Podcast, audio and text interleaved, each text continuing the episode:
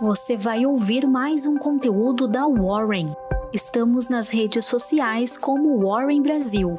Acesse nosso site warren.com.br e saiba mais.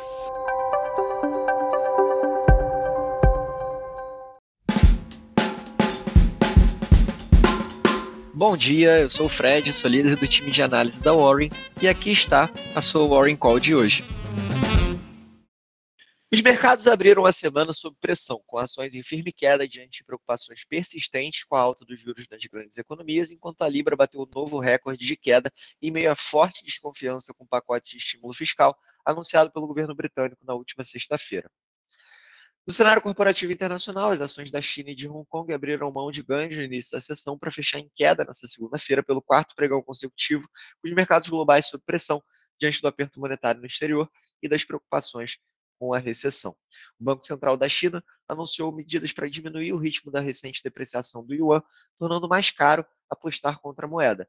Apesar da ação do Banco Central, a moeda chinesa atingiu o menor valor em 28 meses em relação ao dólar, a poucos passos do seu limite de negociação negativo. Enquanto isso, Hong Kong abandonou sua controversa política de quarentena hoteleira, ainda por conta da Covid-19, para todas as chegadas no país, uma medida que era muito tempo esperada pelos residentes e empresas desse centro financeiro.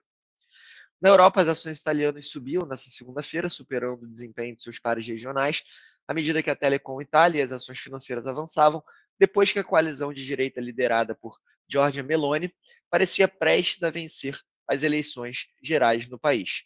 O principal índice de ações da, da Alemanha, por outro lado, o GDAX, recuava 0,1% no início desta manhã, depois que uma pesquisa mostrou que a confiança empresarial alemã caiu mais do que o esperado novamente no mês de setembro.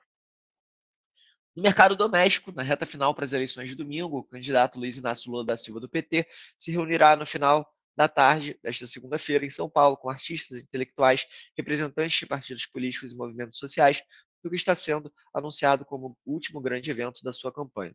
Às 10 da manhã, Ciro Gomes, que está em terceiro nas pesquisas, disse que fará um importante pronunciamento para a nação. Ainda não sabemos o teor desse pronunciamento. Já o presidente Jair Bolsonaro, candidato à reeleição, será sabatinado na TV Record. Atenção a esse pronunciamento de Ciro Gomes, porque pode ter alguma mudança de voto, é, principalmente na medida que alguns eleitores podem migrar para o voto útil, é, e é importante acompanhar esse pronunciamento. Por fim, na economia, o índice de confiança ao consumidor, calculado pela Fundação Getúlio Vargas, avançou pelo quarto mês seguido em setembro, em 5,4 pontos para 89 pontos, maior nível desde janeiro de 2020, antes da pandemia de Covid, e um movimento atribuído à queda das expectativas de inflação e maior otimismo em relação ao mercado de trabalho por aqui. O Boletim Focus, divulgado hoje, trouxe poucas mudanças em relação ao comparativo da semana passada. O IPCA de 2022 foi revisado para baixo novamente, de 6% para 5,88%, enquanto as estimativas para o PIB subiram 0,02% para 2,67%, antes 2,65% na semana passada. Os dados para 2023 permaneceram estáveis, inflação é, saindo de é, 5,01% na semana passada para 5% agora nessa semana, e o PIB a 0,50% sem alteração das projeções.